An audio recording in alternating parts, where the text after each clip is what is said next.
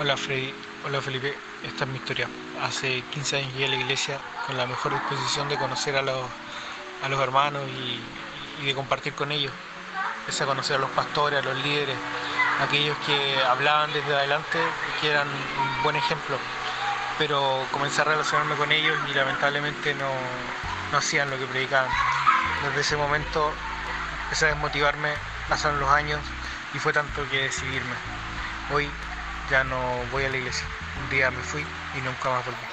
Hola, bienvenidos al podcast Sepulcros Blanqueados de los pastores Freddy Villarroel y Felipe Burgos, quienes con más poder que Goku abrirán las tumbas de las creencias para sacar la putrefacción de siglos de religión. Sí, pero nosotros hablamos nomás. Eso pasa con hacer un programa con dos pastores con un corazón plantador. En el nombre, en el nombre. Esto es Sepulcros Blanqueados. No.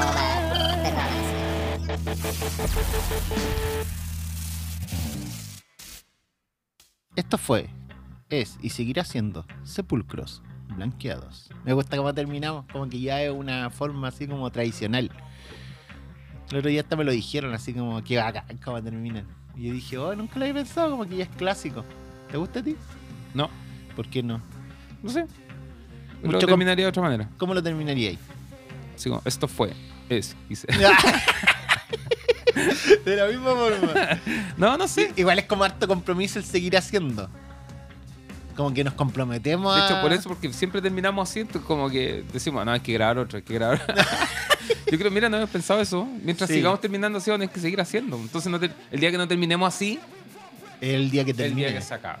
Sí. Oye, el otro día veía una encuesta cómo bajaron la creación de podcast. En el año 2022 bajó la creación de podcast en un 80%. Bajó. La creación de nuevos Yo podcasts. diría que. la- yo, yo creo que la leíste mal. Yo creo que subió. No, no, bajó la cantidad de nuevos podcasts. Creo que en el- tiempo de la pandemia había muchos podcasts dando vueltas. Y bajó. Ah, o sea, lo que sí he cachado que, que, que mu- muchos eh, no, no hemos puesto a hacer podcast, ¿no? Sí. Eh, muchos no hemos puesto a hacer podcast. Pero nuevos podcasts eh, creció en un, perdón, bajó en un 80% la creación de nuevos De hecho, podcasts. sabéis que voy a hacer un aviso, loco, voy a hacer un anuncio. Perdóname, Freddy, disculpe. Pero como así tú, tú Ay, promocionáis vaya, tu, vaya a volver con la Mariel. Como así tú promocionáis tu Freddy Predica. No, está bien, me alegro que volváis a hacer tu. eh, ¿Cómo se ¿Tú llama? qué? Ya es tarde la hora, ¿cómo? Disculpen la hora. Disculpen la hora. Eh, ¿Sabéis qué? De hecho, voy, esto no lo sabe Mariel. no, yo creo que es bueno para que usted reafirme en su relación. Yo estoy preocupado, loco. Desde afuera uno mira y dice. No, eh, voy a La, hacer la un Mariel la se enojó conmigo. Y es, antes de haber hecho este podcast con aquí, con, con mi amante, eh, yo tenía un podcast con mi esposa. Esa era la idea original. Es- por eso compraste todo Por eso esto. me armé de todo para hacer podcast. No por mí, No por, por la Mariel. Fred. Y ese podcast se llama Disculpe la hora. De hecho, tenemos dos temporadas arriba. Y loco, yo Y no son había cachado. buenas, loco. Estuvimos rankeados, yo ni caché. Estuvimos súper bien rankeados.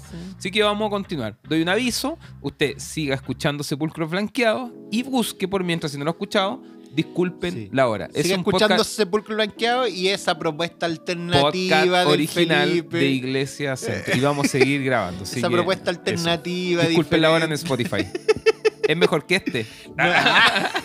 No, pero me alegra, me alegra porque yo creo que la Mariel tiene mucho que decir. Sí. Es más, yo, yo, yo Tú siempre la insisto, querido como la tercera Sí, falicea aquí. porque a mí me gusta mucho conversar con la Mariel. Sí. Es que ustedes conocieran la Mariel. Yo creo que nos parecemos más yo con la Mariel que yo contigo. Sí, sí, sí, sí. Y no sé si algo bueno o algo malo. Sí, sí, no, sí, es verdad. Pero soy- me gusta mucho como, como la propuesta que tiene la Mariel. Es más disruptiva. De hecho, por eso paramos de hacer, porque dije, no, esta loca se escapan muchas cosas. No, Me van a- disciplinar a mí por culpa claro, de la Mariel. por culpa mía estoy eh, arriesgando mi pastorado. No, eh, no, no paramos por tiempo, cosas, no sé, pero de verdad mucha gente no escuchaba, no iba muy bien y estuvo muy rankeado. Y es otro, es otro tipo de podcast, es otro, Sí, otro otra. público, otra dinámica, así que escúchelo, búsquelo, disculpen la hora y vamos a continuar haciendo eso. Cierra paréntesis. Sí, yo también tengo mi podcast, Freddy Predica, subo mis predicaciones. Ah, ¿verdad? Po? Tú te- Sí, yo, de po. hecho, yo hice un capítulo contigo. Pero, pero no son mis predicaciones. eh, eh, perdón, no es son un sus podcast. ideas, son sus pensamientos, no son es sus un cosas. podcast, sino que son Escúchenlo a predicaciones. él, un podcast solo de él. Él Sí. Hablando solo. Son predicaciones. Las predicaciones que predico en la iglesia se suben ahí. Claro. buenas predicaciones. No me gustan sí. esos podcasts. Porque esos no son podcasts. No, pues no son podcasts, pues son. Pero es que no, Es no como hay- el podcast que le ganamos la otra vez de Dante Gebel. Yo pensé que era un podcast. Y no, pues son las predicaciones del loco que las sube. Sí, y el de la Biblia, pues, no es un podcast. No, Es pues, una lo- persona leyendo la Biblia. Sí. Entonces, igual bien, pues. Es que yo creo No, que. no, bien, pues eso no es un podcast. ¿Y qué es? El podcast es. Eh, Yo creo que toma la esencia de lo que es la locución, la radio, ¿cachai? Ese diálogo, esa reflexión espontánea. En cambio, eso es grabar la predica y, subirla, ¿no? eso no es un Y cuando Luis Palau subía sus predicaciones en la radio, ¿qué era? Predicación en la radio. Pero también era parte de la locución, pues era No, algo, no, era algo no. diferente. La dinámica del podcast es otra cosa. Yo creo que eh, siempre Tampoco un recuerdo. programa radial. ¿Escuchaste alguna vez? Tu podcast no es podcast. No, po. pero, Sí, escu- pero pueden buscar Freddy Predica. Freddy Predica en Spotify. Loco, y en te- YouTube. tengo un capítulo que fue rankeado. El mío. El no, mío. el de Amor Tóxico. El de Amor Tóxico, loco, de, viol- de violencia en el noviazgo. Tengo, si no me equivoco, como 20.000 reproducciones. Cacha, 20 mil He reproducciones. agilado. No, no, Nunca pensé que. Un hombre famoso. eh, ah. o sea, que yo creo que me gustaría ser viral. Como tener influencia en las redes sociales. ¿Hasta un TikTok? No, po, o sea, un, un OnlyFans. No, pero ahí no soy viral. po. Eso no es viral. No, pues doy asco. Pero te puedes ser viral por, por eso. Por un mal ejemplo. Sí, Así no es un OnlyFans. Sí, no se hace una. Claro, No, el anti-OnlyFans. Pero como que me gustaría hacer como tener alcance en mis redes sociales potente. Sí. Oye, Eh, aprovechemos darle un saludo a nuestro sonista que guateó. Estuvo dos sesiones, una sesión, dos sesiones, ¿cuántos tuvo? No, pero un saludo también a su amada esposa. Están en el No, hospital tíralo, ahora. tíralo loco. a partir. ¿Están en el hospital? No, no está en el hospital. ¿Cómo que no? Yo acabo de ver una historia en el hospital porque eh, le dio consulta Ah, médica. Consulta médica. Pero le Sí. dio una alergia potente, así que un saludo. Tíralo a partir. No, si no vino por el responsable nomás. Si no... Está- Ya, bueno. Y, Y su esposa, que claro, está pasando una grave enfermedad en este momento. Está... ya, es que tenemos que igual abrir, pues la enfermedad es que se intoxicó con alcohol. No, te imaginas. está... está con... Después del 18. Sí, Bueno, este capítulo ya es una semana después del 18. El anterior era después del 18. sí, sí, sí. sí. No, pero un saludo para Benjita ahí, que su esposa... eh, eh, ¿Cómo se No llama su teníamos que decir el nombre. ¿o? No, sí, siempre lo hemos dicho. Ya. ¿Cómo se llama la chiquitita esta que Cata. anda con él? En verdad, loco, ¿cómo te olvidas del nombre? ¿Es miembro de tu iglesia? loco. Un saludo para Benja y Cata, eh, que no pueden Sí. estar con nosotros y ella está con una, un tema ahí alérgico. No, y en este momento quiero no mandar saludos, sino tirar la oreja. Enoch sube el video. Listo, solamente voy a decir eso. tirándole a todo el equipo. y un saludo para la embarazada. Que, Que ya no está embarazado. que ya no está embarazada, pero quedó como la embarazada. Ah, pero ¿cómo has estado? ¿Cómo ha estado tu semana, tu tiempo? ¿Bien? Bien. ¿Y por qué pensáis así? Porque me- nada. Es que es, eh, se-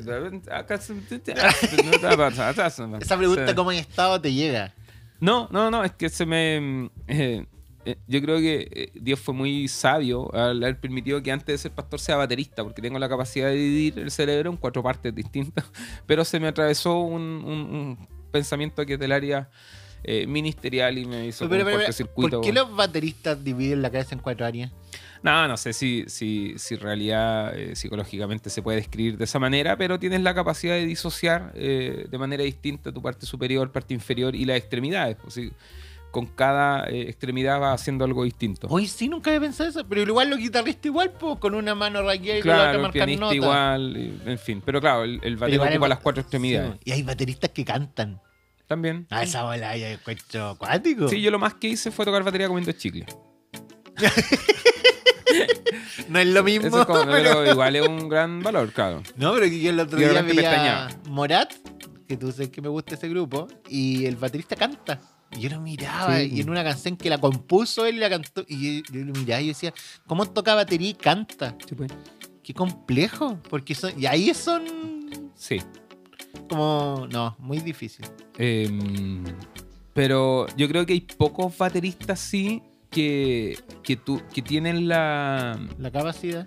Claro, de. de- Pero tú no podías buscar en el computador y hablar, ya te caché.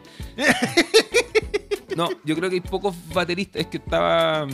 Eh, el- el- quería ver la pronunciación. Hay un baterista que se llama Aaron, Aaron Parks. ¿Ya? No sé si estará bien pronunciado.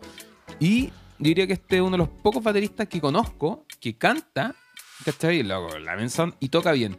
Porque conozco muchos bateristas que cantan y tocan, ¿cachai? Pero o cantan bien o tocan bien. No, no, no, hacen la- no pueden hacer las dos cosas a la vez filete, ¿cachai? Nunca, fíjate, siempre está cantando cuando está haciendo un ritmo base, pero así como soleando y cantando, no, ¿cachai? Pero este loco, Ya, Aaron pero Parks, igual, pues sí, obviamente este loco debe ser un prodigio. po.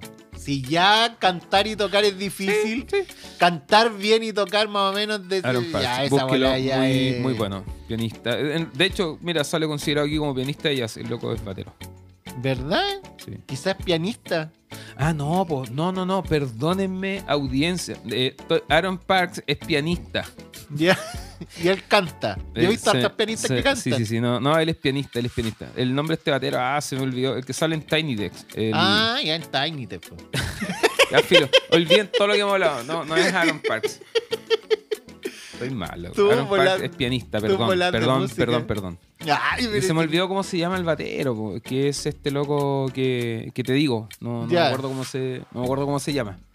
No, ya, no, no cacho. No, es que No, ya- si sé que no cacháis, no Fred, si no pretendo hablarlo música. contigo. Ni sí. siquiera sé qué es Tiny Text. No cacháis ni de película, no cacháis. No, si cacháis Tiny Dex. Oh, loco, es que llegué a la casa a buscar películas que me hicieron llorar, po. Es que en ¿Y el ¿Cómo capítulo pusiste, pusiste en Google películas No. que me hicieron llorar a mí? No, no. Eh, ¿Te acordás que si escucharon el capítulo pasado se dieron cuenta que hablamos de películas que me hicieron llorar? Sí. Terminamos de grabar ese capítulo y nos Tú dijiste fuimos que a ver lloraste con Rápido y Furioso 4. no, con Coco. Ah, ya. Y nos fuimos a ver la película que dijo el Felipe y nos quedamos no se viendo esa película. devoluciones. Llora, bueno, hoy la, la Cata ahí lloró, pero brígido. Hoy, Es que esa película es muy linda. Lloramos todo, nos hizo llorar, llorar. Y durante la semana que he metido con esa bola, es decir, busqué películas que te hacen llorar. ¿Ya? Y increíblemente, ¿sabes qué película me hizo no llorar, pero emocionarme mucho? Chicken Little. Nunca la he visto. Es de un pollito. Chicken... Ah, no. Y me emocionó. Anderson Pack, perdón, eh, me confundí con el pianista. Anderson Pack, el baterista que estaba hablando. Eh, adelante, estudio. Ya bueno, volvamos a mí. Loco, nunca, siempre te vayas así como. ¿Qué te como no pasó? Sabes que se me. Se te irrita ahí, tenés que echarte cremita. se me enredó un hilo. Eh, la ahí. se, te, se te está cosiendo allá abajo. Qué asco.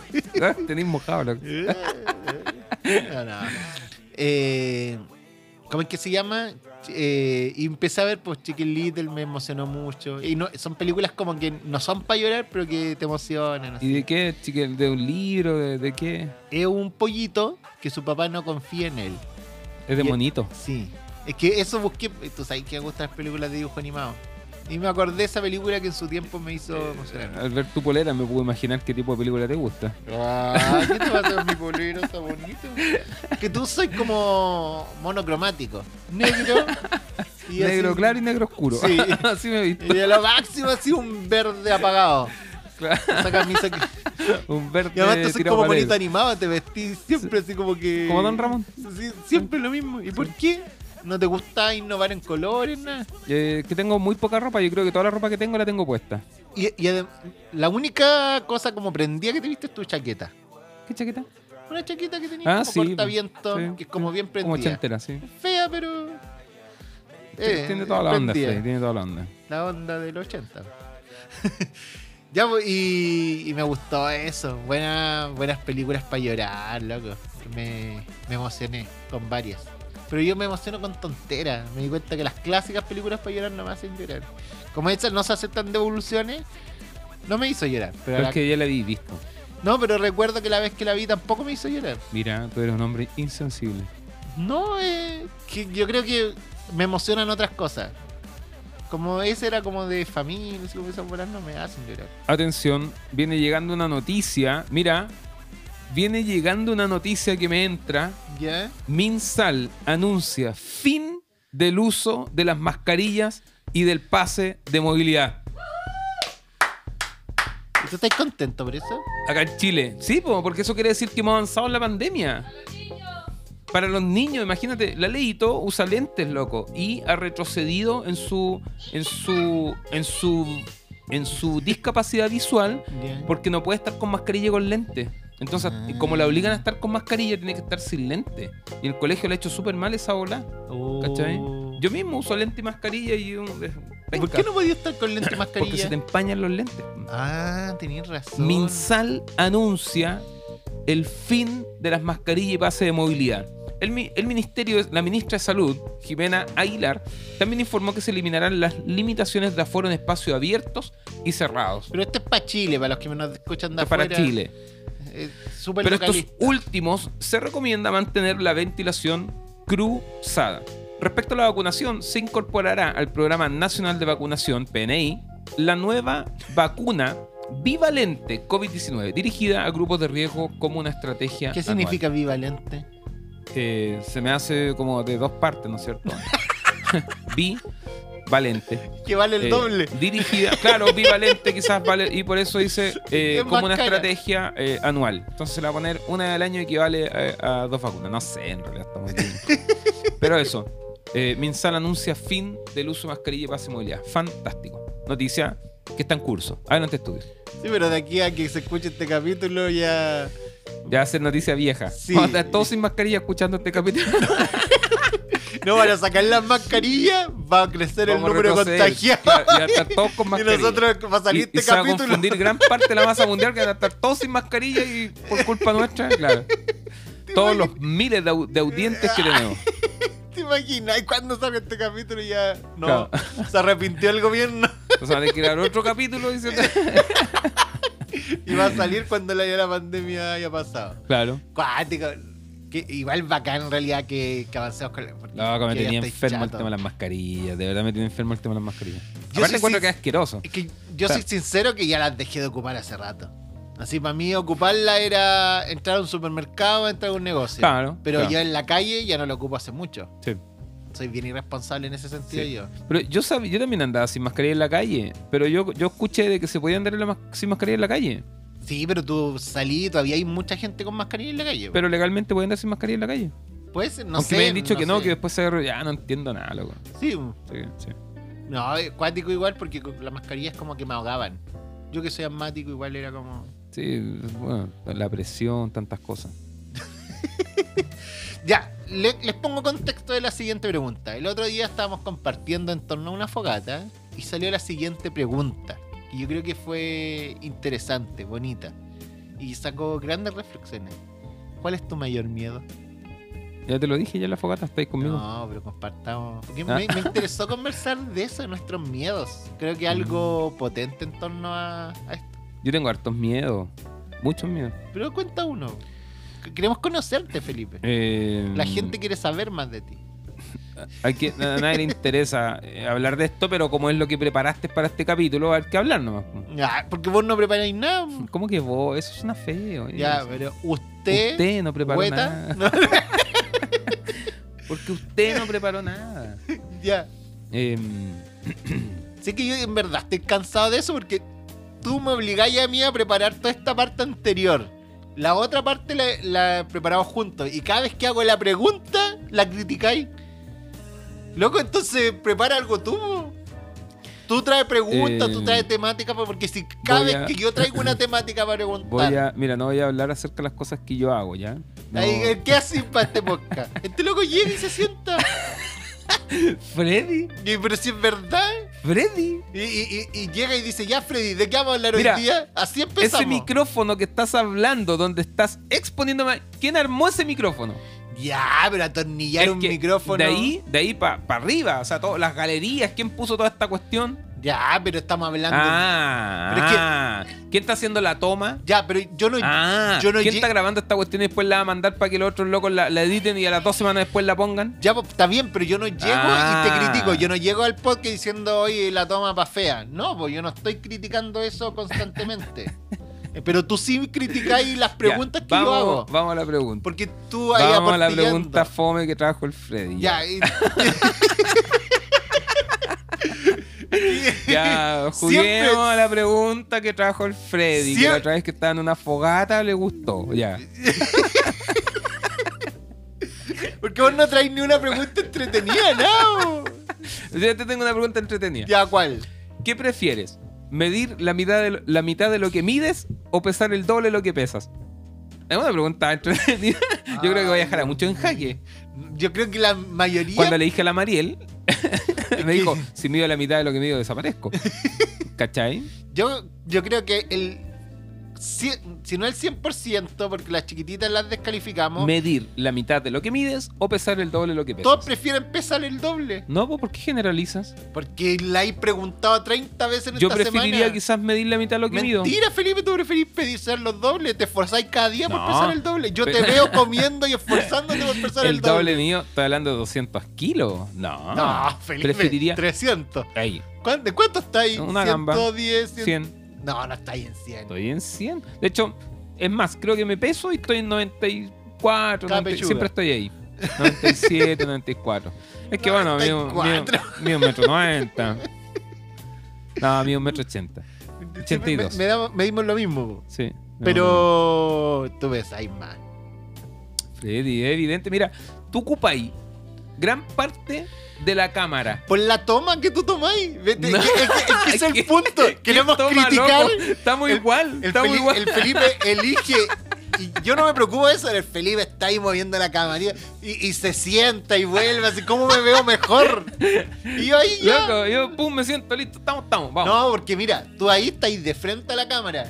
Yo estoy de Ya, pues de frente, de frente es peor la toma, pues, porque ¿Cómo se, va a ser peor? se ve todo el ancho de tu cuerpo. En cambio, tú parecís Pou sentado ahí. No, es, es mucho mejor tu toma. Nada Porque- que ver. Sí.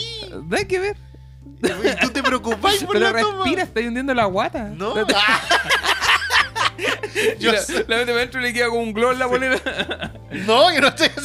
no, está, no sí, sí estás adelgazando, estás delgado en este tiempo. Estoy, estoy en 97, Ah, pero yo creo que tú estás ahí, ahí conmigo. Sí, no, no, yo eso es lo que peso siempre. 94, 97, ahí estoy. 97 ya estoy pasadito. Yo creo que ahora con lo pasadito que estoy, estoy en una No, en realidad yo estoy en 97, 100. Yo cuando llego a los 100 kilos me asusto. Sí, yo debo estar en 100. Y bajo a 95, pero 97 es como mi, mi Pero peso nuestro peso promedio. debe ser 80.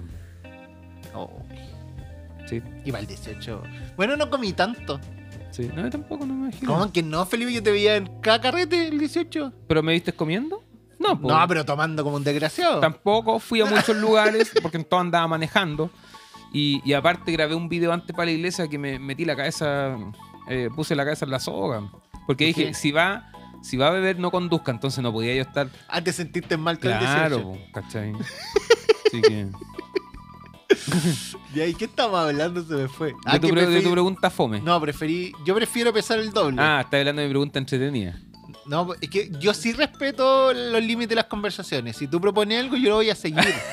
Esa es la idea del podcast, no estar aportillando. ¿Cuándo, todo cuándo el te rato. conviene, Freddy? Siempre tiráis para atrás. Loco, nunca te critico. Siempre me he tirado para Yo abajo. Siempre, alguien me pregunta, Felipe, y yo digo un ministro de Dios, lindo, un corazón bacán.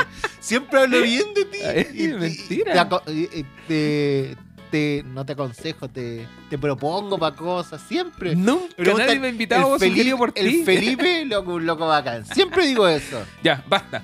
Vamos a tu pregunta fome. O sea, tu pregunta, ya, tu pregunta. dale. No es que me interesó lo de pesar el doble. Ah.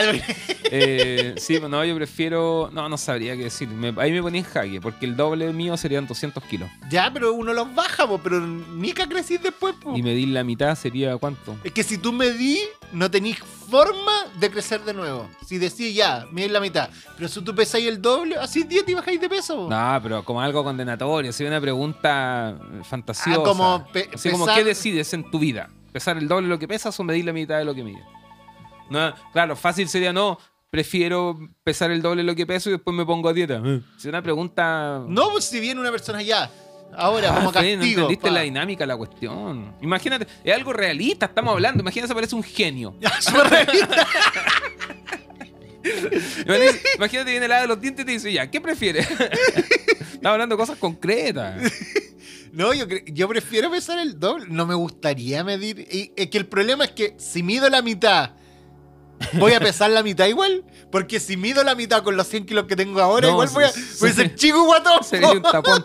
Sí, no, no. Es que es el problema, si me achican, pero mantengo Sí. mi peso, sería chico guatón. Sí. Bueno, ahí la, la gente que nos escucha piense y Sería llegar igual- su respuesta también. ¿Qué prefiere? Eh, ¿Medir la mitad de lo que mide o pesar el doble de lo que pesa? O te la doy vuelta. ¿Qué preferís? ¿Medir el doble o, pes- o- no pesar la mitad? Todos querrían. po.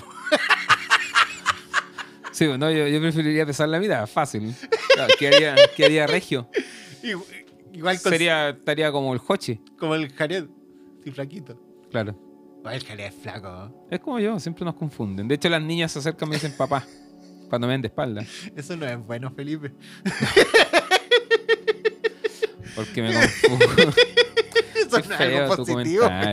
Ya, ¿Que en vamos, serio, Felipe? vamos a tu dinámica. Eso no es algo positivo. Tú lo estás mirando feo, la cocina está en tu No, cabeza. Felipe, no. Yo No inocentemente. te podía enorgullecer de que las niñas te digan papá. Se confunden, Pero se no, confunden. ¿cómo se van a confundir? Qué Loco, ya que feo. Jared es un chico de la iglesia, tremendo músico, saxofonista. Búsquenlo en las redes sociales. Jared y Bacache. Hoy sí, el Jared eh, eh, es bien como conocido. ¿Con De quién hecho- es la que toca? Con Flor de Rap. Flor de rap. De hecho, Jared, y aquí muchos van a, van a cachar y van a asociar qué tipo y qué nivel de saxofonista es. Jared fue el último saxofonista, mira, este es un dato súper importante, fue el último saxofonista En estar vivo. que sesionó, que sesionó con Rudy Rodríguez. El último video, la última grabación de Rudy, Rudy Rodríguez es el saxofonista icónico de Marco Witt que falleció ahora en pandemia. ¿Lo cachai? No. Sí, el, el, el, sí, sí lo cachai, Rudy Rodríguez. si, tú, si tú has escuchado temas, el, el, el Gracias de Marco Witt y Sí, tan- pero tú Bueno. escucháis el saxo por detrás, pues no, no cacháis quién es que- Rudy ¿quién Rodríguez. es? Los Ya, y el loco falleció. falleció ahora en pandemia, Rudy Rodríguez, eh, joven, loco. Y además he cachado que el Bueno, Jared. Jared, la última producción ¿Eso cómo que es Rudy. Jared o Jared? Da lo mismo. La última producción que Rudy Rodríguez hizo, la, la hizo con Jared. De hecho, ahora, eh, después de su fallecimiento, obvio, lanzaron el, el video que, eh, o el tema de la grabación que habían hecho. Con la autorización, obviamente, y la apoyo de la esposa, de la pues. familia, qué sé yo. Oye, pero una pregunta. Eh, el Jared también me acuerdo que era como imagen de una marca de saxos. O de. O de las puntitas de los saxos, no me acuerdo. Las puntitas, sí. Es eh, Teddy Endorser de varias marcas, ¿no? Sí, luego ¿Cómo? Endorser. Endorser, sí. ¿Qué es eso? Que está auspiciado por eh, marcas eh, de, sac de loco toca bien, ese loco me gusta cómo toca. Sí, un tremendo músico. Pero a mí lo que me sorprendió es cómo canta. También canta, no, sí, es un hombre completo. bonito. Sí, a mí me sorprendió en realidad. Sí, sí, sí, sí.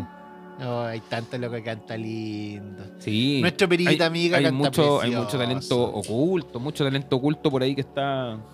que está. em, mucho talento oculto que está perdido, que salen las vueltas largas, loco, y no, no se pegan la cacha nunca en la vida hasta que el Señor los trata de una u otra manera. Pero bueno. Eh, a todos les llega su tiempo, de una u otra manera. Eso. Eh, ya, y ahora vamos con mi pregunta. ¿Cuáles son tus miedos? Miedos. Qué fome tu pregunta, Fred. Loco, de gracia. Que viste, yo, es que tú presentás y preguntas y yo trato, loco. Claro, como que esperaste el momento así como, no, mi, mi miedo, Freddy. no, sí, es buena pregunta, es buena pregunta. Eh, así que ahí usted piensa también cuál- Reflexionen en su son casa sus y nos mandan- Qué entretenido. Mientras escucha este podcast, ah, y usted se quiere divertir, que es un momento para... eh, piense en sus temores, ¿ya? Pero, Vamos, musiquita de miedo, de temor, de nostalgia. y- Hoy, seis que anoche pasó una bola recuática. ¿de miedo? ¿No? Sí, también me dio miedo. ¿Qué cosa? Eh, no sé qué es- eh, debe ser estrés. Te conté, pero no me pescaste. Sé que te lo voy a contar de nuevo y vaya recién a escucharme. Ah, lo de las lucecitas. sí, de más que eso. ovnis. Nada que ver. me acosté tarde. ¿Qué y, es tarde? O sea, tarde para la gente común, temprano para lo que habitualmente muchas veces me acuesto. ¿Pero Como a la hora? una de la mañana. Ah, ya, piola. Claro. Y. em, La boleta cuesta a las 9. Fantástico. Pero es que bueno, ya. Y me acosté y quería dormir. Claro, Mariel automáticamente eh, se quedó dormida y yo cerraba los ojos y la cabeza la sentía, pero así cosas se me pasaban. Y veía luces, así como destellos, como flash, cosas, luces. Y dije, ah, decía, ¿qué onda se prendió la luz? Y, abría los ojos y estaba todo oscuro, todo en calma, pero así, paz. Cerraba los ojos y así, es como que veía los pensamientos. Yo creo que fueron marcianos, po. Nada que ver, y- o sea, debe ser estrés, no sé qué ser, y pensaba cuestiones, Y se pasaban ideas, todo el fin de semana. Eh, y luces, destello de cosas, qué sé yo, lo abría y no pude dormir, loco, me quedé dormido como a las 4 o 5 de la mañana. ¿Pero qué droga De hecho, me iba a consumiendo? levantar, que me iba a poner a leer, no sabía qué hacer. ¿Qué- Y, y al final me ponía a pensar en eso, porque si me levanto puedo andar con sueño. ah, filo. ¿Pero, por qué estáis tan estresado? No sé qué le sé, estoy viejo, loco, estoy, no sé, estoy mal. Eh, me quiero puro morirme. No, estoy, no sé qué sé, pienso cosas. ¿Pero te sentís viejo? Eh, o Porque sea, dic- yo creo que me- dicen que cuando uno cumple 40 le da como una crisis. mm, en realidad dicen que cuando uno cumple décadas, de los 30 para adelante, Sí. la crisis los 30, Yo los creo, 40, yo creo los que cada, 50. cada cambio de folio es brígido. Pero sí me pasó algo que de hecho lo tiré en, en la otra vez y es de que me como que este, este cambio de folio lo me gusta, es bacán, porque de verdad me siento así como loco, siento el cambio generacional y valoro mucho la, la experiencia, ¿cachai? O sea, loco, eh, me veo frente a muchas cosas que digo, falta experiencia. y, y es como que los años te dan esa, eh, esa experiencia, no sé si sabiduría, ¿cachai? Un montón de cosas. No, no necesariamente los años te dan sabiduría, pero eh, lo valoro y lo agradezco y creo que una muy linda etapa a la cual me estoy eh, adentrando. Pero eh, lo que te decía, no, no sé, volá, es que pensaba desde estudios, eh, temas eh, netamente pega, iglesia, ministerio, proyección, familia, decisión, un montón de cosas. Y es como que veía los pensamientos así, por la cabeza y veía destello de luces, que se me costó mucho quedarme dormido. Pero referente a tu pregunta, para tomar el hilo, lo que trajiste preparado, que te dedicaste una semana en pensar y... en cuanto no temores, te lo dije, ¿sabes? Eh, uno, quizá uno de mis Yo sé que me lo temores- dijiste si lo conversamos, pero Sí, la idea es quizá uno conversarlo de mis grandes temores, uno, porque son muchos temores que tengo, tiene que ver con estas enfermedades. Lo que eh, hablamos la semana pasada. Sí, mentales, eh, el Alzheimer, ¿cachai? O, o esto de Pero tú ¿Tú tenías miedo al, al Alzheimer o a la vejez? Al Alzheimer. No, o sea, de hecho me gusta mucho cuando veo, no sé, la otra vez estaba escuchando eh, a Gastón. eh, ah, Sublet. ¿Gastón Sublet llama? ¿Ya, sí? Sí. Loco, viejos cracks. Hay El muchos. filósofo. viejos- Sí, Ya. eh, hay muchos viejos Oye, que. búsquenlo en YouTube. Hay como entrevistas en los matinales, cosas así. Él, él se hizo muy, muy conocido en. Sí. Eh, Gastón Sublet, sí. No es, cris- no, es- no es Es teólogo. cristiano. Es cristiano. No es teólogo, pero desde Sí, la también es teólogo. filosofía. ¿Sí es teólogo? Creo que sí. Sí, también es teólogo, filósofo. Ah, no sé. Pero no, se no lo presentan en ninguna de estas entrevistas como alguien, ver, un a- pastor. No, No, no, es ver, un filósofo que an- anexa mucho lo- al cristianismo, Él es cristiano. Él es- se considera cristiano. pero desde una mirada diferente. Eh, quizás más abierta, más... eh, es músico, en realidad es músico. Gastón Sublet, aquí lo estamos... Es, dice, Luis Gastón Sublet Asmussen. Asmussen. Rasmussen. Asmussen. Rasmussen. Filósofo, musicólogo y esteta chileno. ¿Qué es esteta? No sé, loco. Esteta. ¿Qué es la esteta? Se- Vendrá de la rama de la estética, ¿o no? Veamos. ¿Te imagináis el loco estilista? Esteta. Hace visos, pone pestañas. Es- es Mira, filósofo y pone pestañas, eh, te deriva la estética. ¿Verdad? Sí. Y Eh, loco como no, pone como una rama de la acrílica. filosofía. Fue miembro del Instituto de Investigación Musical de la Universidad de Chile, profesor de filosofía y estética. Claro. Es filósofo, hace clase y pone uñas Loco, postizas hay en sus tipos que son formidables, loco. Eh, ah, la, otra, la otra vez, ¿quién estaba leyendo, loco? Que me lo Eh, imagino poniendo Antonio, pestañas. Antonio Ventué, loco. Ay, Antonio Ventué, cacha Gastón Sublet. Entonces, no es que le tenga miedo a la vejez. ¿Ventú es chileno? po? O por lo menos Está en Chile. Está en Chile, porque en Chile. me hizo una No clase si en la será. Universidad Católica. No sé si será. Yo tuve un como una magistral de teología con él. Sí. Perdón, de cristología. Yo en antropología eh, hice, Eso, hice antropología un, teológica. hice un curso de antropología bíblica en la Católica Valparaíso y también me lo topé ahí. Es un teólogo y profesor universitario. Antonio Ventura. Pero es, es español. A ti- sí, pero Sí. sé que está en Chile eso. Sí, está en Chile. Entonces, ¿a ti te da miedo como...? No la vejez. No, no. Sino que está, dije Sí, porque llega el enfermedades. así bacán. Claro, dije enfermedades eh, mentales, eh, psicológicas, eh, quizás Y- propias de. Ya, pero es un miedo profundo, pero Perder mi- la miedos más absurdos. Como, no sé, hay gente que le tiene fobia a la araña. Ah, eh, miedos. Eh, sí, es muy raro algo que le tengo. Se puede considerar como una fobia. Le tengo fobia a las estructuras grandes abandonadas. O, o- o con aspecto envejecido, viejo u oxidado. Por ejemplo, La Mm. casa que está en la Wash. no, no, grandes, grandes. Por ejemplo, no sé, un barco, ¿cachai? Un barco así abandonado para mí es. Olvídate un barco abandonado bajo el agua. Yo no me bañaría en kilómetros a la redonda de ese lugar. ¿Por qué? ¿Qué te da miedo? No sé. Eh, ¿Pero qué pensáis que va a salir de ahí? no, no sé. Es que es la estructura. Por ejemplo, cuando veo de repente gente que se baña en los ríos debajo de los puentes y tocan los pilares. Loco, yo no podría tocar ese pilar. No me podría bañar a la redonda De un puente diría que por lo menos un kilómetro a la redonda de donde estén esos pilares gigantes, Oh. no puedo, ¿cachai? Toda esa estructura así. Uy, como qué grande. raro. Nunca, Sí, había, nunca he escuchado un miedo así. Sí. ¿Y pero por qué? ¿Qué, qué te causa? ¿Qué te dice? No sé, me da así como. Así. ¿Pero te da miedo que se caiga? No, no, no es temor que se caiga, me da. ah, me genera como un pavor así. ¿Como que ver el fantasma?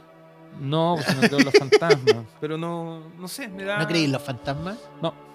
¿No? ¿Y qué pensáis que son todas esas cosas? Producto de tu imaginación. Ya, pero lo que lo crean los videos, esas sombras blancas. Ay, Freddy. no, no. Yo creo que la pregunta que más me hacen como joven y adolescente es ¿creí en los ovni? claro. Una vez lo hablamos. Me acuerdo de unos capítulos al inicio. Yo creo que mis miedos, obviamente, eh, siempre me recuerdo el capítulo cuando el chavo del 8 baja, eh, entra a la casa de la bruja el 71 y baja. Está con su ¿Cómo gato. tenía subterráneo? Sí, hay un capítulo donde el chavo del 8 va, loco. Ese capítulo para mi infancia fue, yo creo que la película. ¿Cómo? Yo no. Yo vi todo. Todos los Búscalo, capítulos del Chavo búscalo Ocho. en YouTube. Chavo del 8 baja a la casa el- de la bruja el 71. Y ese capítulo, loco, me, me, me dio mucho miedo cuando chico. Loco, lo soñé, tenía miedo, me daba cosas. Varita mágica de la bruja del 71. No, loco. Espíritu es chacarrero. El, Parece que ese es de los espíritus chacarreros. No me acuerdo. el Chavo, canción de la casa de bruja. Ese. ¿Ese? El chavo, canción de la casa de la bruja. Ese. Loco. En verdad, a mí me da tanto miedo, pero era miedo así. Terrorífico. Mira, mira. Una escoba. Sube el volumen. Y el, y el chavo del 8 baja a la casa y todo eso. Pero ¿cómo baja? Ah, Mira, porque hay una escalera y él bajaba a la, a la casa en ese capítulo. Ah, mira. No había visto ese capítulo, loco. Loco, es que tú lo veías ahora y un absurdo, po. tú lo veías ahora y no te da miedo, una ca- no, pero Y el- sale la bruja como bruja. ¿Pero es producto de su imaginación en el capítulo? creo que sí. Ah, ya. Y no había eso visto ese capítulo, no lo recuerdo. a mí me dio mucho miedo, mucho miedo, mucho miedo. Es que hay capítulos como perdidos. Ahí está el capítulo cuando Don Ramón se casa con la bruja del 71. Quizás. Los, los más raros que recuerdo cuando van al cine, cuando van a Cancún, Acapulco. Acapulco. Sí. Sí. Era, era raro verlos fuera del, de la Sí, vecindad. po, y, yo- y yo pienso como que en su tiempo Acapulco era como bacán, pues y ahora creo que no es tan bacán. Claro, Ahora Cancún es como lo fuerte. claro.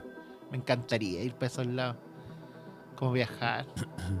Pero ese era mi miedo. Cuando chico, loco, y, y he tenido pesadillas. ¿Y cuál era tu miedo? ¿Ir a la casa de la bruja del 71? Es que eso me provocó muchas pesadillas. Me, Ah. me provocó muchas pesadillas con las brujas y todo eso. Un capítulo que no era de miedo, creo, Sí. creo, no sé. Y, y no lo pude ver nunca más, por eso. Y, y no lo he encontrado tampoco. Yo recuerdo eso, loco. Oh, me daba mucho No, miedo. yo- miedo ha sido, o sea, aparte de esas cosas, no. No. No sé. no- Sí, me da mucho miedo la altura. Las venzo, pero me da cosita. Como cuando fui a la nieve, me subía con el Benja esta cosa que te lleva para arriba. ¿Cómo se llama? Eso, como ese carro. Ah, ya, sí. Y sabes que uno ahí se sienta nomás y te ponen una. No es mayor seguridad, nada. Sí. Y tú vayas varios metros, loco. Y yo la primera vez que me subí, el- mi hijo riéndose así, yo lo tomaba. y me decía, ¿te pasa algo? No, vamos, Sí, no puede vas ser. Oh, loco, yo estaba, pero. Me, me subí 40 veces más y después se me quitó. Pero las alturas me provocan cositas. Sí, puede ser. No es un terror que no pueda vencerlo, pero. ¿Te has tirado en parapente, en paracaídas, en bench, algo así? No. Eh, ¿Cómo se llama? La, como tirolesa, no se llama tirolesa, pero como, como que un hilo nomás donde te tiráis colgado.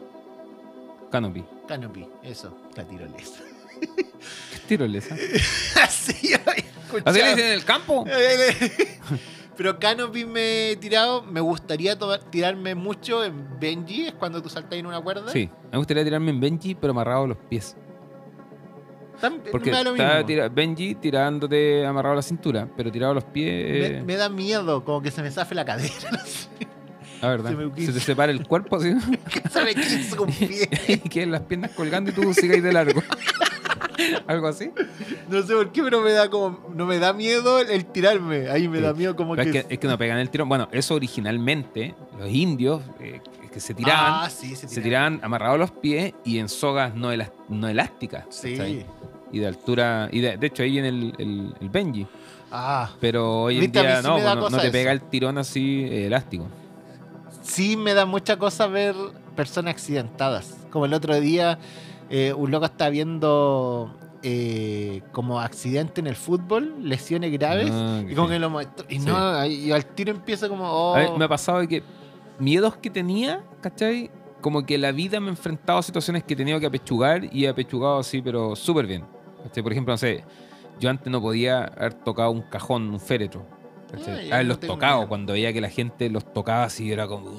Me da como lo sí, mismo del- ahora como estructura. pastor te toca de todo. Nada, pues he bajado, de hecho, eh, vecinos, eh, porque vivo en un edificio, montones. De, hecho, el primero fue con una tía. Eh, fue así súper agresor, ¿cachai? Igual era cabro y falleció una tía. La tuviste que enterrar. La tuve que vestir, la tuve que meter dentro del cajón, todo. O sea, de hecho la tuve que reconocer y, y fue como así, loco, enfrentarme a la... De hecho, fue cuático porque voy al, al- a, la, a la morgue, ¿cachai? Como que me llevan... Y yo no, no tenía conciencia de lo que iba, ¿cachai? Pero estaba ahí, pues. Fue como... falle- Es que era todo mecanizado. Falleció, mi tío estaba súper mal. Y es como que el- un, un doctor, alguien, no sé, me, me dice, eh, sí, sígame. Y me lleva para abajo, ascensor, menos uno, menos dos, menos tres lugar frío, oscuro, refrigerador, abre la puerta, y pum, la sacan arriba de una mesa. Y yo quedo así como, ¿Qué onda? claro. Y caché que tenía que reconocerla, tenía que vestirla, tenía que hacer todo, y lo hice. Pero tuviste que vestir tú. Sí. Oh, qué brígido. Y, y ahí fue como, nada, y ahí en adelante ya no tengo temas con... A mí el, el año pasado se murió una persona en el albergue. Y en la mañana fue la Pole- no, fue la Claudia a despertarlo así como y estaba fallecido. Eh, muerte natural, un abuelito que vivía en la calle, entonces es parte de. Y, y lo tuvimos todo el día ahí. Y yo como que ya chiquillos salgan. eh, llegó, yo estaba cuidando, llegó eh, los del hospital, lo declararon muerto, tuve que ayudar a... Sí. eh, llegó la funeraria y... ¿Fue la vez que te enfrentaste a la muerte así? Fue, es la vez que me he enfrentado más de cerca. Ah, ya. así como yo tener que estar desde, el- desde que lo encontraron hasta después Todo el proceso. sacar. Y además está como en, en un camarote, en el segundo piso un camarote, entonces tuve que ayudar a bajarlo, a meterlo en el este. Todo el proceso ese. Y también me he visto frente a accidentes, eh, también de manera agresiva. Una vez tuve que literalmente pasar en la carretera por arriba de pedacitos de lo que era un cuerpo humano, recuerdo el olor.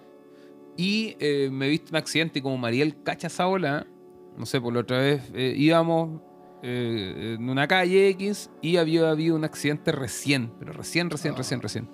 Y era una chica que iba manejando. La cosa que ella se estaba muriendo porque bueno, el auto estaba todo chocado. Y y yo no, ahí no cachaba, se le, se le fue la lengua para adentro. Se, se tragan la lengua. La cosa que Mariel, así como si nada, se remanga las mangas, empieza a sacar, le estabiliza la cabeza, le mete la mano, le saca la lengua y la sangre por todos lados, así, yo así como.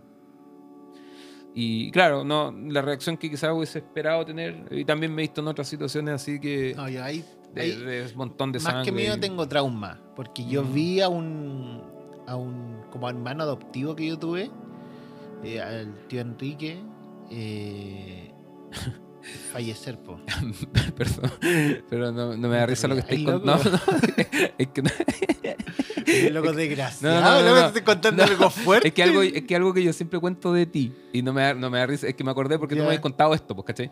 Es que tú siempre, de los años que te conozco y los amigos que somos todos, tú siempre me sorprendís con cosas, ¿cachai? Y salís con cosas así como... Qué loco que me ha pasado mucho en la vida. Sí, po.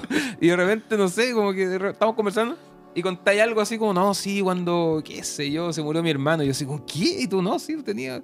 Y me sorprendí con cosas, ¿cachai? Por eso me- no, no era mi hermano. que, ¿Qué pasa? Él era. No tenía familia Ajá. y llegó a la iglesia donde pastoreaba mi papá. Sí. Y, y él, desde ese día. Claro, empezó a- vivió, creció con ustedes, Sí. Y no era lo suficientemente viejo para ser mi tío, pero tampoco era lo suficientemente chico para ser mi hermano hermano. Ujú. Pero estaba mucho en la casa. Mucho, Era muy decir, cercano. Muy cercano.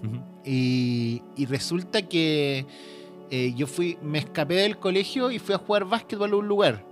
Y luego estaba jugando básquetbol y veo a mi tío pasar. Y me saluda, yo le tiro la mano, hola tío, tío, tío, y pasa un camión y lo atropella y lo mata.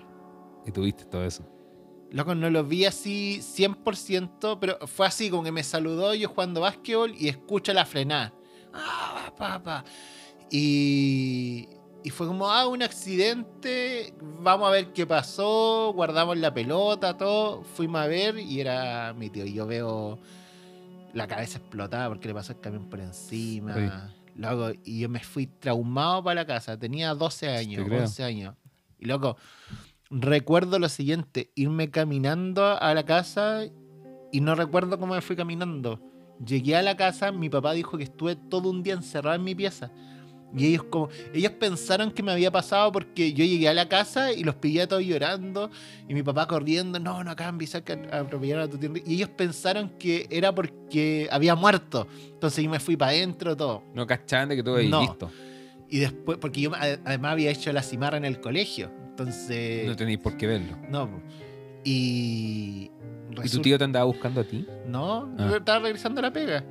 Y re- resulta que me preguntan así como el día que lo van a enterrar, porque yo se llama el po. Y me acuerdo que mi tío Neno, otro hermano de la iglesia, me abraza y me pongo a llorar. Eh, Fue el primer momento que lloré. Porque yo, loco, era para adentro, así como en, en shock. Y va y me dicen, ¿qué te, ¿qué te pasa? Y le conté a él. Y él le cuenta a mis papás. Y mis papás así, Freddy, ¿qué onda? Cuéntanos. Y les conté tal cual como pasó. Y, ¿Qué? y yo- y según mi papá, porque yo no lo recuerdo, yo, yo recuerdo haber visto eso. Y según mi papá, yo estuve encerrado en la pieza un día y medio, dos días. Y yo recuerdo como había sido que me encerré en la pieza 10 minutos, eh, agité la cabeza y salí. Oh, loco, fue, fue, fue muy traumático para mí en ese momento. Y yo veo ese trauma ahora en, cuando voy a la esquina o veo autos. Y, y ese trauma me acompaña en mi... Yo me cuesta mucho manejar. Sí. Y, y me da mucho. Y eso, como el, el- los accidentes automovilísticos en general Sí. me, me descolocan. Muy mal. No podría manejar una moto, no podría manejar un auto. Llego Ni- a la esquina. Llego a la esquina y como en una esquina, no es que siempre hay un poste de. o un semáforo, un poste de. Sí. Yo me pongo detrás del poste por si se choca un auto, se desvía, choque contra el poste, no contra mí. Hasta en esas cosas, loco. Es brígido. Ahí tengo un miedo brígido. Oh, y se me había olvidado, lo sacaste a la luz. Bueno, esto fue, seguirá siendo... ¿Cómo es? Oh. Vamos a hablar de la temática hoy día, ¿no? ¿Y ¿Cuál era? Se me fue. En verdad, loco, quedé para adentro. Oh, ¿Quieres que ore por ti? ya. ¿Te abrazo? No. Eh, después. Detrás de cámara, claro. ah, no, en verdad quedé como. ¿Quieres, quieres llorar? Quedé para adentro. Eh, Vamos, llora. ¿cuál, ¿Cuál era la temática? ¿En Eh, serio se me fue? El testimonio de, de esta chica que Ah. eh, decide no ir más a la iglesia por cosas que ve en la iglesia. Como yo decidí nunca más conducir por... Claro, por encontrar el punto de Ah, conexión. unámoslo de alguna forma. Claro. En realidad todo esto fue confabulado para eh, hablar este tema. Decisiones. Saqué mi trauma a la luz, abrí mi Claro. corazón para que vamos. Ay, Claro. loco, qué, qué raro. No, es profunda. eh, yo creo que esta decisión de no ir a la iglesia no la he visto solamente en el- sino que es un continuo. Es un continuo en muchos casos. eh, y creo que es. Es súper complejo porque lo entiendo. Mira, quizás para darle marco a esto, ¿eh? para meterte un carboncito para eh, eh, explotar tu imaginación. El otro día compartí una frase de, de Bruno Forte, creo que era. Bruno Ah, Forte, sí. que decía que No un, sé cris- quién es Bruno Forte. un cristiano, soy escri- escritor, si lo, sabes, lo has leído de él, eh, y, que- y decía algo así como, un cristiano es básicamente un ateo que día a día se esfuerza por Ah, creer. ya, sí, sí. Esa Claro. frase la cacho muy bien. Ah, eso. Eso nomás. Dale. Adelante, estudio. Es para darte base y contexto. Sí, yo creo que ibas a tirarlo por otro lado.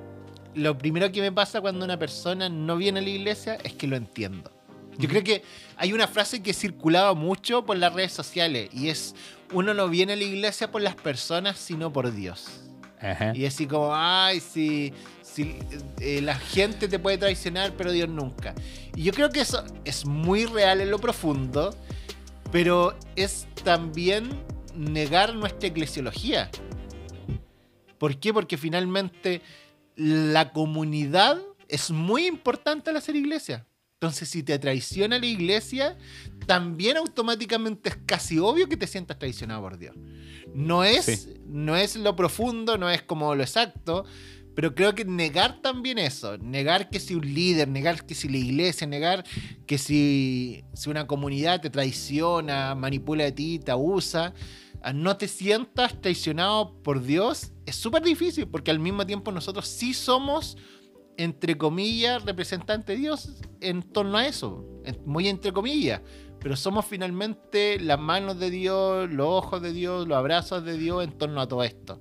Entonces, lo En la esencia de cada ser humano está escrito el ADN de Dios. O sea, somos hechos de imagen y semejanza. Entonces, lo primero que quiero decir, como para no tirarlo tan a la ligera como, ah, Sandel, es que lo entiendo caleta. Lo entiendo mucho, mucho, mucho. Es más, eh, me sorprende mucho, hay personas que llegan a la iglesia y me cuentan toda su, su experiencia y digo, ya es un milagro que siga teniendo fe. Eh, porque en torno a tanto abuso, en torno a tantas problemáticas, yo digo, cuático. Y, y quiero partir con eso. Creo que la, la- la mayoría de las personas que se me acercan y me dicen, no voy a la iglesia por esto, por esto, por esto, en su gran cantidad los entiendo. Y hasta podría decirle, loco, pucha, O sea, lo que yo siempre digo eh, eh, en este mismo tónica de conversación, y les digo, yo creo que todos tenemos motivos más que suficientes para dejar de ir a la iglesia. Sí. Todos. O sea, yo creo, tú también. O sea, si es por sumar motivo para el cual decir, y por esto no voy nunca más, tenemos, pero de sobra. Yo creo que quien más se ha involucrado en el ministerio, en el servicio, creo que más motivos tiene aún para decir, ¿sabéis qué? Esto no, no vale la pena. Pero claro, yo ahí doy vuelta la mirada y digo, ¿qué te hace estar ahí? ¿Qué te hace el, el saber que tienes que estar ahí? Porque claro, su- suena como un, ton- un- un tonto, suena como un tanto masoquista. O sea, Sí. bueno, si tienes tantos motivos, entonces ¿por qué no das el paso y sales? Pues, ¿cachai? Sí, y, y- y yo creo que es parte de lo que nos pasa con muchos auditores y, y que nos plantean esto, es decir, yo creo que el 60% de la gente que nos escucha no va a la iglesia.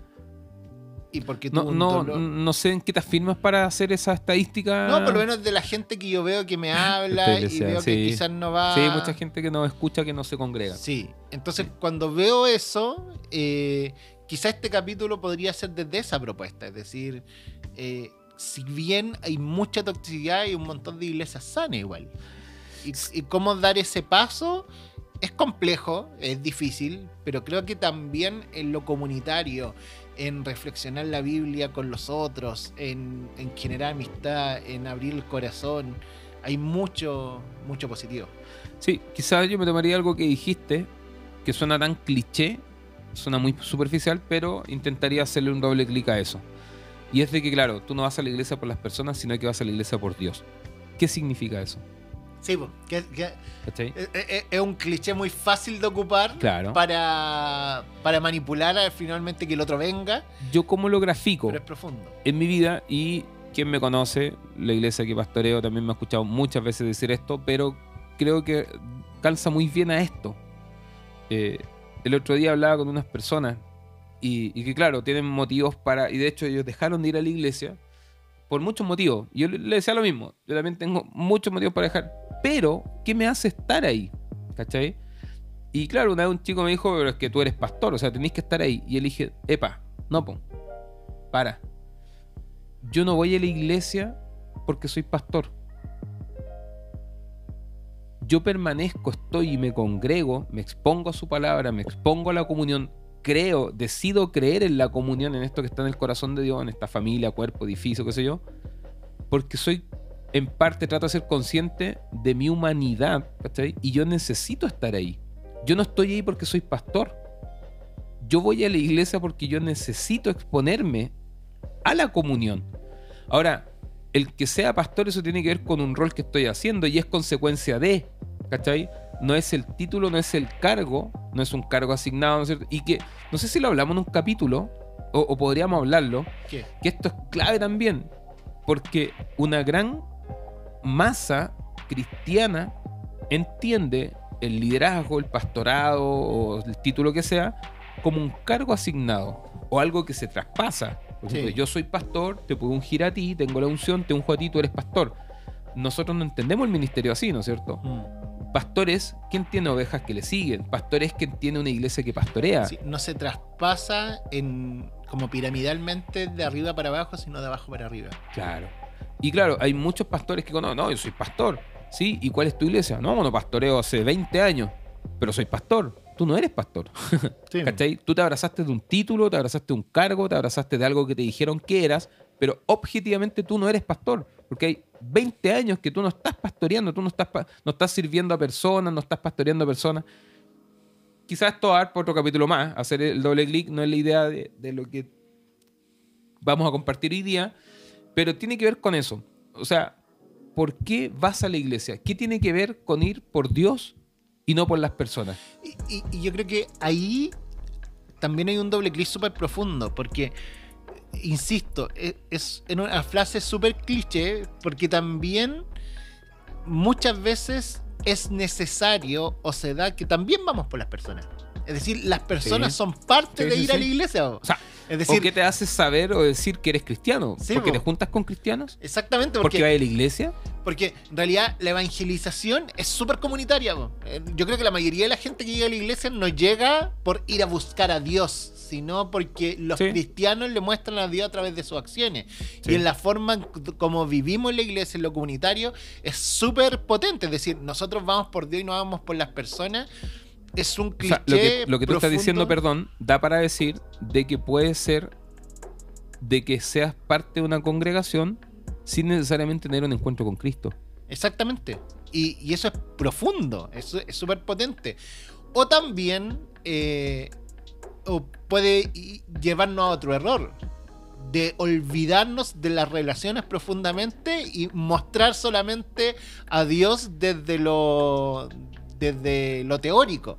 Que también es otro error, porque Sí. si la gente dice, no, pues yo no voy por las personas y voy por Dios. Conozco un montón de personas que van a la iglesia, no se, no comparten con nadie, no hacen comunión, nada. Y no, pues que yo voy por Dios, no, No, voy por puedes las personas. pretender tener una relación con Dios saltando por encima de las personas. Exactamente.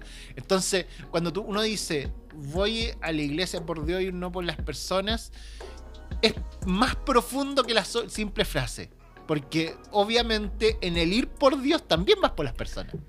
Eh, la co- el hacer comunidad va de la mano con creer en la enseñanza de Cristo Jesús. Eh, el- no puedes seguir a Cristo solo. Es que aquí es donde todo se une. La máxima muestra de Dios, la máxima revelación de Dios es Cristo. Mm. la frase que dije recién podría eh, darle sustento, ¿no es cierto? Y decir, no puedes pretender tener una relación directa con Dios saltando por encima de Cristo. ¿Cachai? Jesús mismo lo dijo, yo soy Sí. el camino, soy la verdad. Ahora, cuando decimos tú vas a la iglesia por Dios, creo que también lo continuamos mirando Desde, lo religioso. y claro, y de- desde lo religioso y desde eh, esta comprensión que quizás se nos ha heredado, ¿no es cierto? Y mira, quizás no, no encuentro otra manera para explicarlo. Eh, hago eh, un curso, hago clases respecto a lo que es la adoración. Pretendo ofrecer una perspectiva quizás más teológica, bíblica acerca de esto que tanto eh, se habla dentro de la iglesia y tiene que ver con la adoración. Y una de las cosas que creo que es formidable es de que siempre se entiende a Dios, ¿no es cierto?, como este soberano que está y que nos exige adoración. Y entendemos la adoración así como que bueno, tenemos que estar ahí rindiendo pleitesía, ¿cachai? Y, y- y elevándolo. Y no, el sentido bíblico de adoración es mucho más profundo. Y cuando tú lo entiendes de una mirada distinta, o sea, Dios, epa, Dios es amor, ¿cachai? Dios es amor. Y entender de que cuando opera esto que llamamos o entendemos adoración, es muy eh, contrario a lo que la Biblia nos muestra cuando habla de la idolatría Sí. hay principios que operan, ¿cachai? Leyes que operan cuando tú adoras. Por ejemplo, como la ley de la gravedad, ¿no es cierto? Si yo tiro este celular al cielo, Va opera caer. una ley. ¿Por qué cae? ¿Por qué? Porque opera la ley de la gravedad. Cuando tú adoras a Dios, cuando tú tienes esta apertura hacia Dios, ¿no es cierto? En adoración, en devoción, en esta relación, tú te transformas en la medida de aquello que adoras. Mm. Y ojo, porque no necesariamente nuestra adoración se dirige a Dios. Por ejemplo, cuando quienes adoran el dinero Sí. se van transformando como personas, como se van completando como humanos conforme al objeto de su adoración, que en este caso es el corazón, dinero. está tu tesoro. Donde está tu corazón, está tu tesoro. Entonces, quizás cuando entiendes eso, entiendes por qué Dios nos dice una y otra vez, yo soy el único digno de tu adoración. Yo soy el único digno de ser adorado. Porque en la medida que nosotros adoramos a Dios, nos hacemos más semejante a Él. O a lo que nosotros debiésemos ser. Somos hecho imagen y semejanza de Dios. No es Él hecho imagen y semejanza nuestra, sino que somos más humanos conforme a la voluntad de Dios cuando lo adoramos. Hay un libro de Barbosa de Sousa, por sobre todo guarda tu corazón. No sé si lo habéis leído. No. Loco, pedazo de libro. Y tiene un capítulo de cómo la Trinidad como imagen de comunidad, de comunión perfecta. Y ese capítulo recuerdo que me destruyó, así, es precioso, potente, teológicamente hermoso. Y, y finalmente cómo la imagen de Dios es profundamente comunitaria. Y Que todo. sí, entonces el modelo que Jesús nos da la oración. entonces, yo creo que ahí. Y quiero ir a un último punto. Y me acuerdo de la Javi, una amiga. eh, la Javi cristiana, se bautizó hace un año. Y por cosas de la vida tiene que trabajar sábado y domingo. Y me dice, Freddy, eh, ella trata de alimentarse, me pregunta teológicamente. Y buscaba hartos predicadores. Y se encontró con una frase de X eh, pastor que me decía, Freddy, me, me, me confronta, me decía, esta, la frase decía algo así como, no puedes amar a Jesús y no compartir con su esposa, la iglesia. Si, si alguien lo hace conmigo, simplemente no es mi amigo. Así que si no vas a la iglesia, no eres cristiano.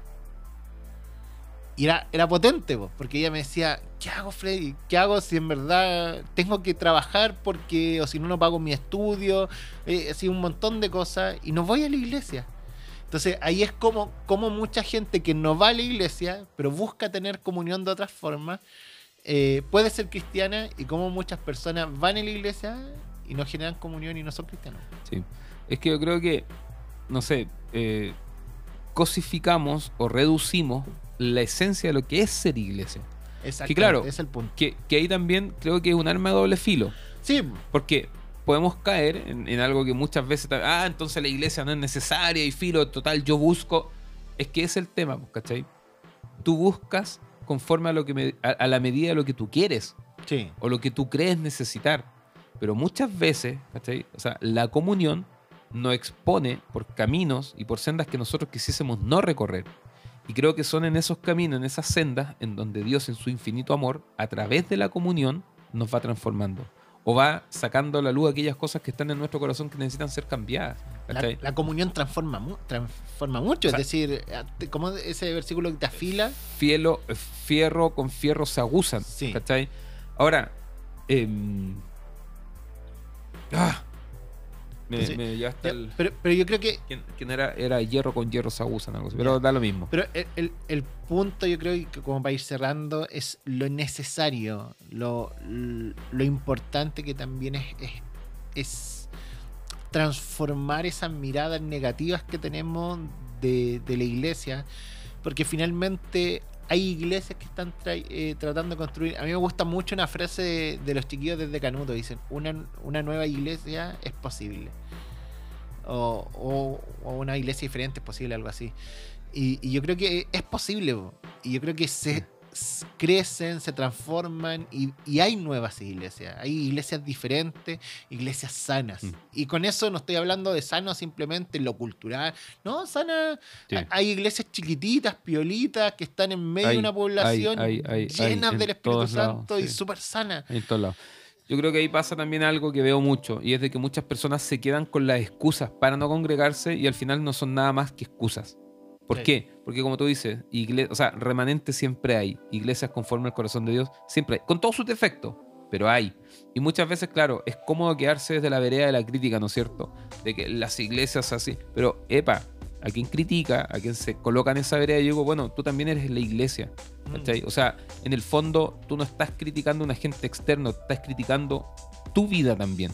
Porque pasa mucho. Hay muchos que dicen, no, es que en la iglesia no hay espacios para, pero ellos tampoco están dispuestos a abrirse a su espacio. Ellos tampoco están dispuestos a vivir en esos espacios. El sentido comunitario a lo largo de toda la escritura está presente, pero por todos lados. Yo creo que algo Dios nos quiere decir a través de eso. Y cierro mi parte diciendo, en la, en el- la oración modelo que Jesús nos entrega, ¿no es cierto? Ahí en Mateo 6, Sí, ¿sí? ¿Está bien? sí. Cinco, 6. seis. Eh, Mateo 6. Ah, sí, en el 5 eh, empieza la bienaventuranza, en el 6 el Padre Nuestro. eh, cada conjugación verbal está en plural. Muchas veces he hablado de esto. Padre nuestro. Estás en el cielo. Santificado. Venga a nosotros. nosotros. Bueno, Padre nuestro se llama. O sea, eh, está el sentido comunitario presente desde la oración a toda la enseñanza eh, de Jesús. Exactamente. Fariseo, farisea. Es importante decir esto. Estamos a punto de cumplir un año. Oh, Estamos a, punto de cumplir nuestro aniversario y queremos dejarle algo ahí. Contarles que vamos a hacer algo. No, todavía no vamos a decir el día, la fecha, la hora, pero decidimos hacer algo. Decidimos, ¿saben qué? Hacer quizá una asadita entre nosotros, Sí. algo así. Nosotros Sí, pensamos... que vaya preparándose porque, bueno, lamentamos a quienes están en otros países, en otras ciudades que quizás Sí, esto es eh, como para Santiago. Bueno, si alguien quiere viajar, vayan podría- cotizando viajes, quienes nos escuchan en Arabia, quienes Ah, nos escuchan en en Alemania, en Estados Unidos, en Suiza. la hago cupo en el albería. Claro. Pero tenemos tenemos planeado hacer algo. hacer una junta con los que estén. Sí. Sea uno, dos que vayan, pero vamos a No, hacer no una creo que van a llegar presencial. 100, si no, no. Pero, loco, los que. Vaya preparándose que por ahí por llegar, noviembre vamos a tener un. Finales de octubre, principio de noviembre. Sí. Ahí- ¿Cuándo estamos aniversario? El 31 de octubre. Partimos para Halloween. Sí, partimos para Halloween. Yo creo que el. Bueno, ahí. Esa, Mira, ahí- hay un fin de. Ahí el Sí. primero es feriado. Sí, po. el primer es feriado. Ya, ahí. Pero vamos a hacer algo. Vamos a hacer algo. Sí. Si ustedes quieren ir y están. Escríbanos desde ahora, porque Sí. va a ser con cupo. Ah, no, no va a ser por cupo. Pero aprovechemos que ya las mascarillas no van, los pases de movilidad no están. Sí, para no, no juntarnos, leímos desde cuándo, pero ya se, se anuncian esos nuevos pasos. Y disfrutemos juntos, esperamos hacer algo bien, bien lindo y, y los dejamos ahí. Invitadísimos. Sí. Ya en los siguientes capítulos vamos a estar diciendo detalles, formas. sí, para conocer, aparte de las personas que nos escuchan. Exactamente. Bueno, con esto terminamos este, este capítulo muy reflexionado. ¿eh? Muy, Sí. muy reflexionado. Sí, sí, sí, sí. No, palabra de Dios, no. Ah, Pasamos por salud, noticias, contingencias, arte. miedos. Sí, Oye, ¿qué? Todavía como... Ah, sí. ese recuerdo me salió. Bueno, esto... Terminamos. Iba a terminar con la Eh, frase... bueno, eso. Chao. Esto fue, esto es, y esto seguirá siendo Sepulcros blanqueados.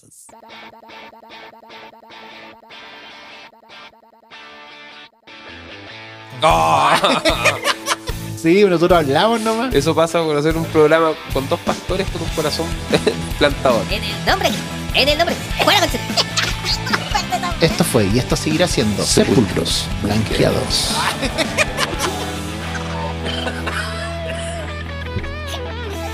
Oh, qué atroz. No, man. Perdónanos, señor.